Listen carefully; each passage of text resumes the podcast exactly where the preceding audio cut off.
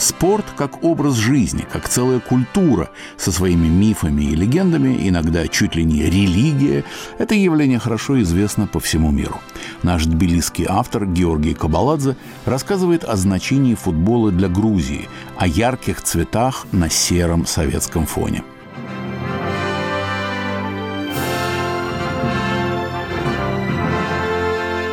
13 мая 1981 года Грузия прильнула к экранам телевизоров. Всей семьей вместе с бабушками.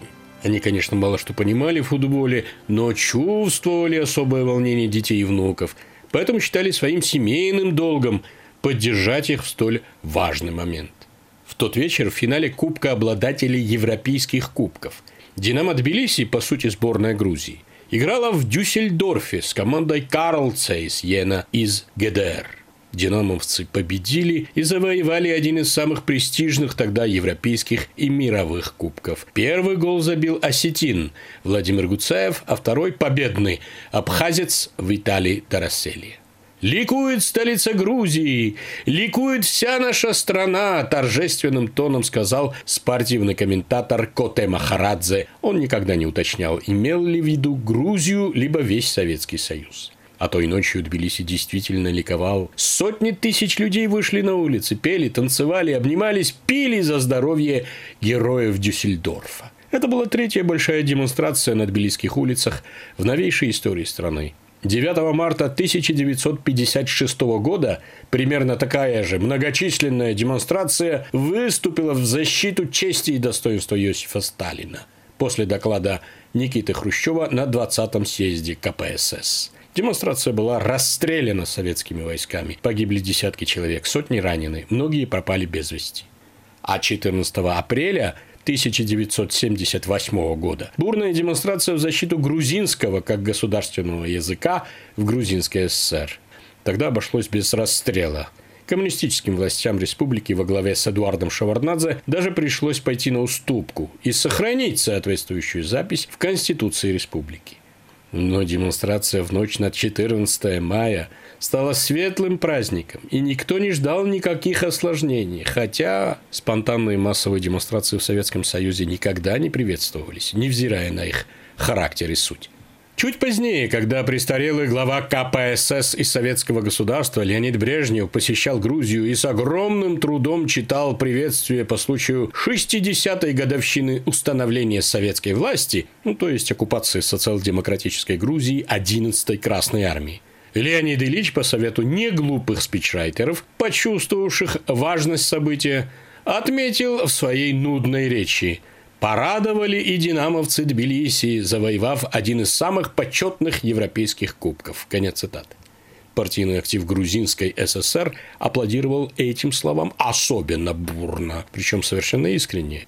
Футбол и чудо в Дюссельдорфе, где по примечательной оценке одного из болельщиков мы победили гениев футбола немцев на немецкой земле. Объединило всех, от партийного активиста до диссидента.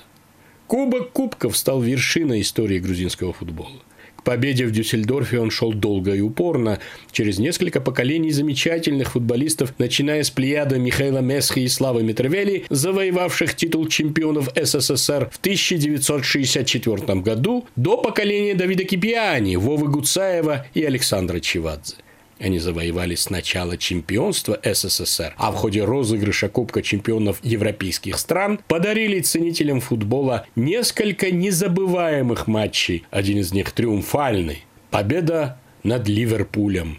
На радостях болельщики чуть не сожгли стадион имени Владимира Ильича Ленина, поджигая факелы, сооруженные из газет, служивших сидениями.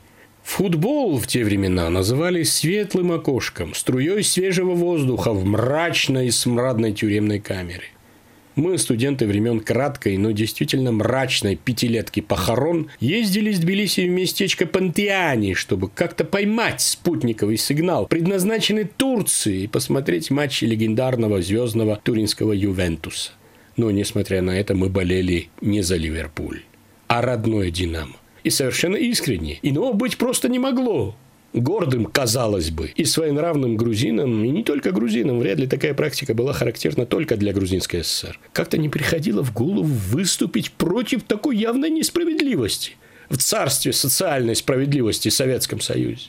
Сегодня, вспоминая то исчезнувшее государство, важно вспомнить и другое – в парке Муштейд рядом с главным стадионом с 1960-х годов регулярно собирались великие тбилисские болельщики, истинные знатоки футбола.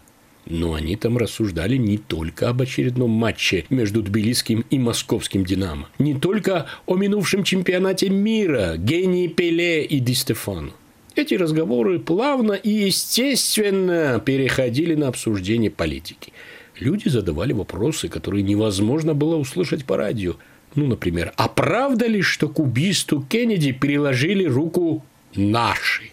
И вот что удивительно, те самые вездесущие наши в такие разговоры не вмешивались.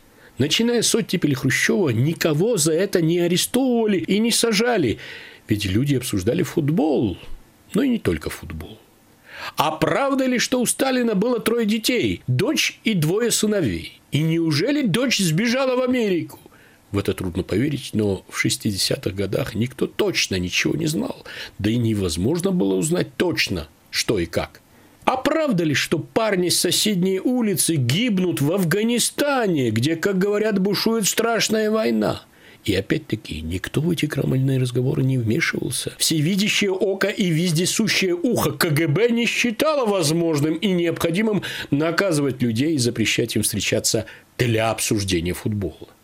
А вот один из болельщиков, задав вопрос о причинах очередного проигрыша сборной СССР в Тбилиси, та сборная почему-то очень любила играть именно в грузинской столице, вспомнил легенду, как московская «Динамо» в начале 50-х годов играла в столице товарищеский матч с одним из английских клубов – и проиграла первый тайм со счетом 0-2. И как в перерыве в раздевалку к динамовцам нагрянул куратор спортивного общества «Динамо» всемогущий Лаврентий Палыч Берия – что-то тихо сказал футболистам, а также тренеру.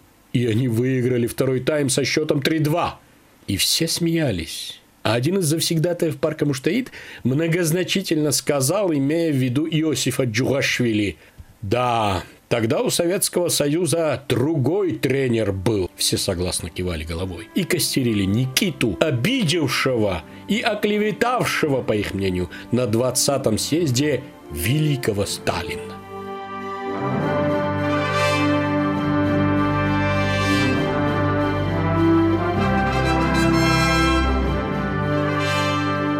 Советский футбол. Яркие цвета на сером фоне. Рассказывает Георгий Кабаладзе.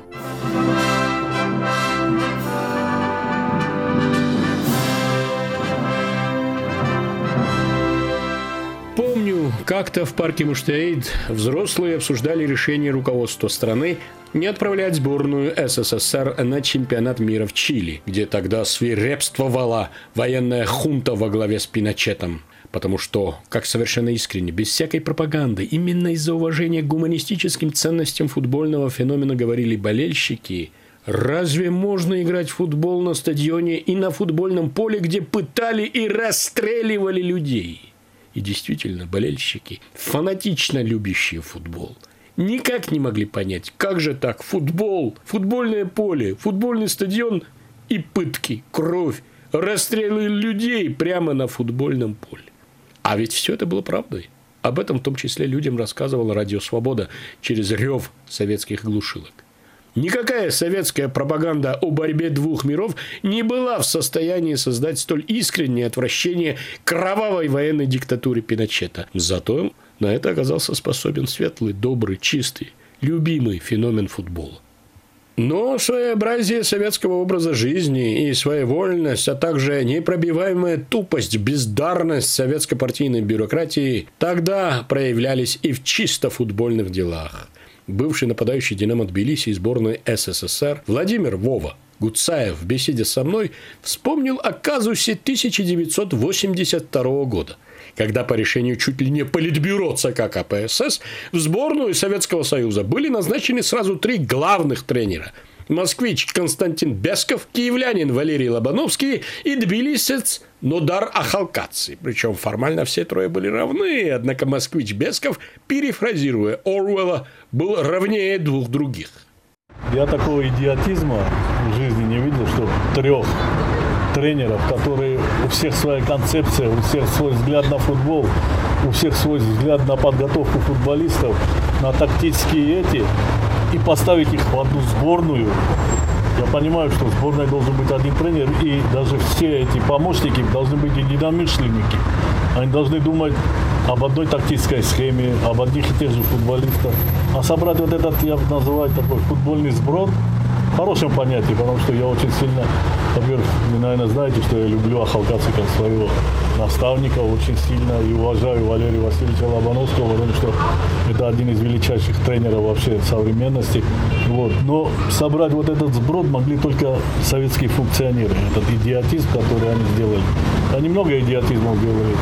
Я вам скажу еще другое. Когда они в 1974 году футбольную команду ЦСКА поставили великого хоккейного тренера Тарасова. Даже этот идиотизм сделали. Так что как можно этому удивляться и как можно в это во что-то верить, что-то обижаться на что-то. Они сами должны на себя обижаться, по-моему, такие люди, как Бесков, и эти функционеры, там, кто там был начальник футбола тогда, я не знаю, уже не помню просто. Отметил Вова Гуцаев. В решающем матче испанского чемпионата мира сборная СССР встретилась со сборной Польши. Тогда в Польше действовало военное положение, объявленное генералом Войцехом Ярузельским для подавления антикоммунистического движения тот безрадостный политический матч на всемирном празднике футбола стал олицетворением болота, в которое превратился Советский Союз и весь так называемый социалистический лагерь а грузинские болельщики, регулярно собиравшиеся в тбилисских парках для обсуждения футбольных новостей, не без злорадства говорили, что если бы Москва взяла в Испанию нашего Вову, он смог бы осушить болото в матче с Польшей кинжальными прорывами по правому флангу. Вова Гуцаев в беседе со мной с горечью вспоминает и о том, что, как ему казалось и кажется до сих пор, тбилисцев часто дискриминировали в пользу москвичей при комплектовании сборной СССР. Вся Грузия тогда говорила, что Константин Бесков якобы злонамеренно не пригласил в сборную на чемпионат мира в Испании 1982 года. Безусловно, одного из лучших полузащитников мирового футбола Давида Кипиани и, несомненно, лучшего в СССР правого нападающего Вову Гуцаева.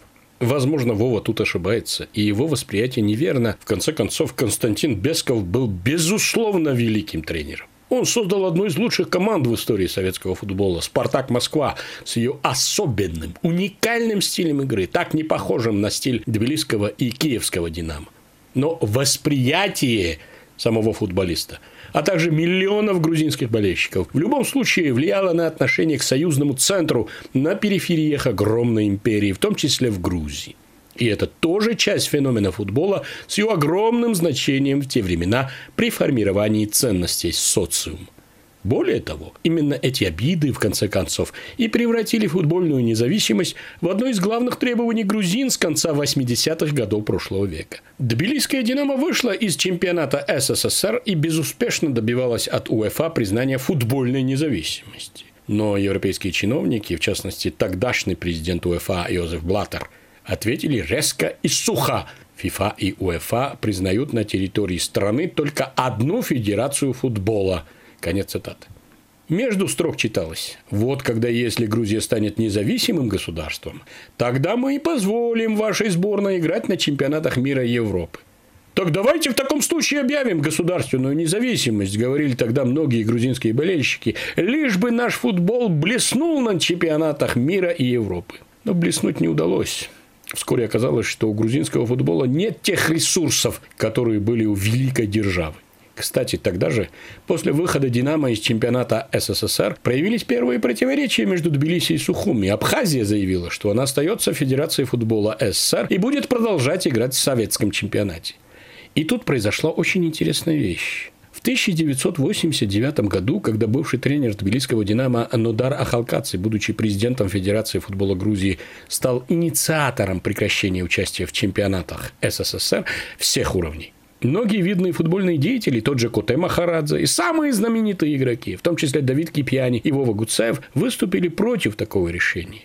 В Грузии разразилась, как тогда шутили, но шутили мрачно, чуть ли не футбольная гражданская война, которая вскоре через год-полтора стала одним из, не самым важным, но, безусловно, одним из факторов настоящей братоубийственной гражданской войны уже после распада СССР. Потому что люди привыкли ругать московских футбольных начальников, привыкли сердито кивать на московских судей и тренеров. Но, как мне говорил тогда один из болельщиков старшего поколения, они не могли жить без советского футбольного чемпионата, без приятных волнений перед матчем нашего «Динамо» с московским «Спартаком», радости победы, даже горечи поражений, с надеждой на реванш через год в Тбилиси или Москве.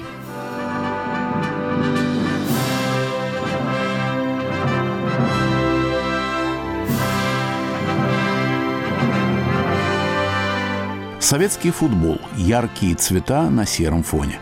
Рассказывает Георгий Кабаладзе.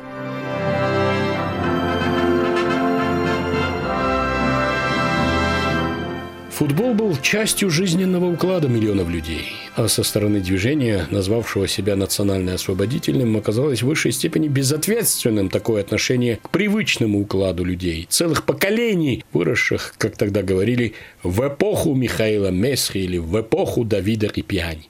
А в постсоветскую эпоху футбол стал носителем тех же пороков, что и само общество – Родного брата защитника футбольного клуба «Милан» Кахи Каладзе похитили и убили бандиты, требуя выкуп. Власти Грузии долго скрывали эту страшную правду от Кахи успокаивали его продолжающимся расследованием и поисками. Президент Грузии Эдуард Чаварнадзе боялся, что, узнав о смерти брата, Кахи Каладзе откажется от игры за сборную. Он отказался, но уже в иные времена, в знак протеста против диктаторского, по его мнению, режима президента Саакашвили.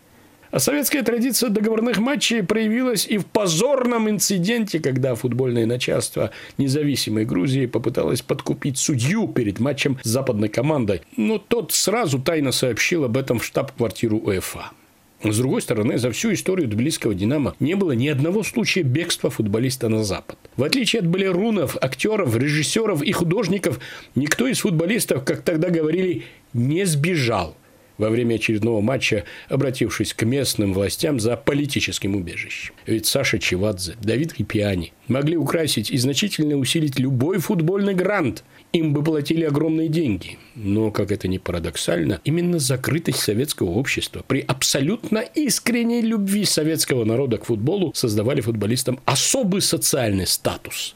И они не хотели его терять в обмен на любые деньги.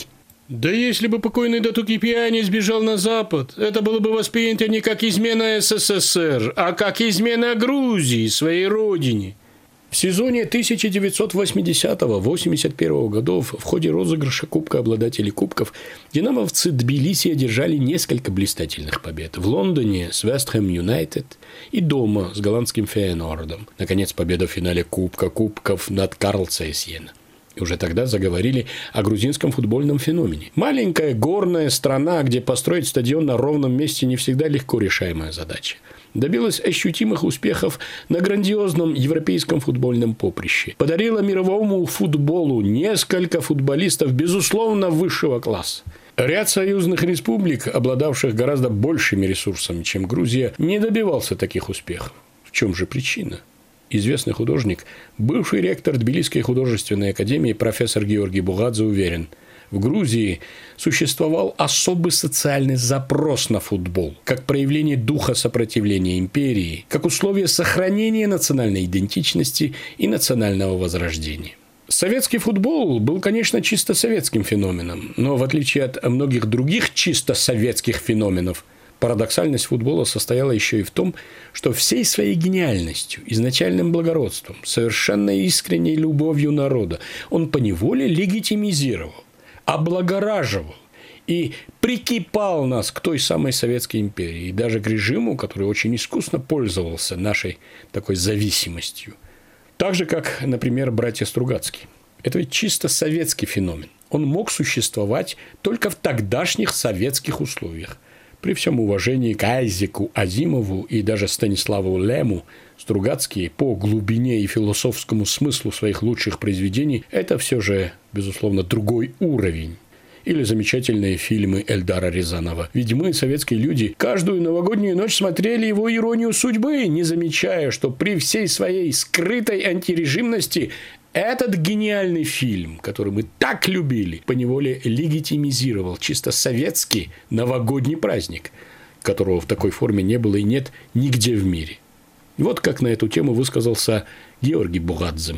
Да, я согласен с вами. Гео Данелия тоже, это же советский фильм, и «Паспорт», последний фильм, которого мы знаем. Это тоже советский фильм, прямо в смысле, это касается советского паспорта. Но грузинский характер там показано. Между прочим, играет француз главного героя. Это тоже парадокс, да, и Мимино, который сам по себе гениальный артист и гениальный фильм, но это советский фильм, как, потому что Леонов такой человек, который, и вот то, добряк, русский добряк, который вот помогает, потому что похож на своего друга, значит, как-то, какой-то мизандарь, я не знаю, когда были на войне, если помните этот фильм. Так что это все так прикипало. Ну, конечно, это было для, чтобы это было хорошо, вместе как хорошо живется. И, в общем, это было так.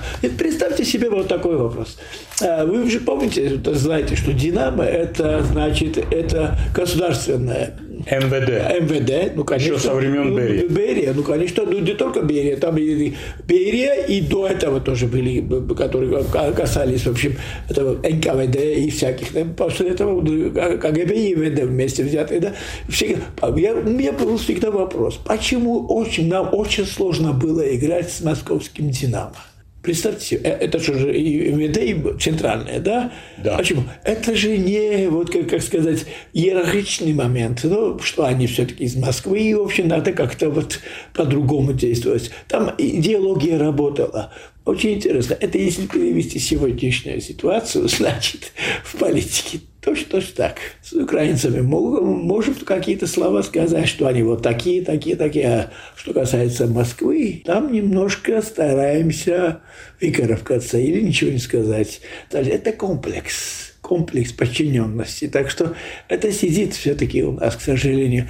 Но я думаю, честное слово, думаю, что спорт и такие великие спортсмены могут нам возродить нас чувство действительно независимости и гордости.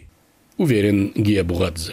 Нам не уйти от исторического факта. В Грузии, да и во всем Советском Союзе, футбол был накрепко связан с неистребимой тягой к свободе личности, его раскрепощение, в том числе с возрождением национального сознания. В 1975 году режиссер Нана Чедлидзе сняла фильм «Первая ласточка» о зарождении футбола на Черноморском побережье огромной империи в начале 20 века.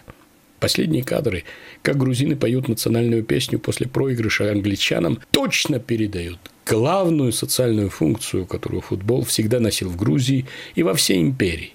Бытует мнение, что после достижения независимости футбол в Грузии увял именно потому, что футболисты не выдержали груза ответственности нового социального запроса на компенсацию уязвленной национальной гордости – после многочисленных поражений последних 30 лет новейшей истории Грузии. Но есть проблески надежды. В первую очередь это Хвича Кварацхелия. Его талант засверкал в одном из лучших команд Европы Наполи, великого Диего Марадонны.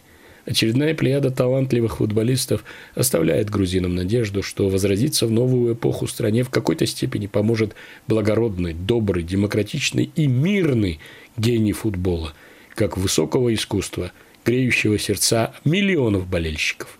О легендах и мифах грузинского футбола, о ярких цветах на сером советском фоне рассказывал наш тбилисский автор Георгий Кабаладзе. И завершит передачу одна из спортивных песен Владимира Высоцкого «Вратарь». Да, сегодня я в ударе, не иначе Надрываются в восторге москвичи. А я спокойно прерываю передачи И вытаскиваю мертвые мечи. Вот судья противнику пенальти назначает Репортеры тучью кишат у тех ворот. Лишь один упрямо за моей спиной скучает. Он сегодня славно отдохнет. Извиняюсь, вот мне бьют головой я касаюсь, подают угловой Бьет десятый. Дело в том, что своим сухим листом размочить он может счет нулевой. Мяч в моих руках, с ума трибуны сходят. Хоть десятый его ловко завернул. У меня давно такие не проходят. Только сзади кто-то тихо вдруг вздохнул. Обернулся, слышу голос из-за фотокамер Извини, но ты мне, парень, снимок запорол. Что тебе, ну лишний раз потрогать мяч руками. Ну а я бы снял красивый гол. Я хотел его послать, не пришлось. Еле-еле мяч достать удалось. Но едва успел привстать, слышу снова, ну вот опять, что хватаешь мяч? Э, все обловить тебе хватать, не дал снять. Я, товарищ дорогой, все понимаю, но культурно вас прошу, пойдите прочь. Да, вам лучше, если хуже я играю, но поверьте, я не в силах вам помочь. Вот, летит девятый номер с пушечным ударом. Репортер бормочет, слушай, дай ему забить. Я бы всю семью твою всю жизнь снимал за даром. Чуть не плачет парень, как мне быть? Это все-таки футбол, говорю. Нож по сердцу каждый холл вратарю. Так я ж тебе, как вратарю, лучший снимок подарю. Пропусти, а я отблагодарю. Владимир Высоцкий, песня «Вратарь». Над выпуском «Поверх барьеров» работали режиссер Юлия Голубева и редактор Иван Толстой.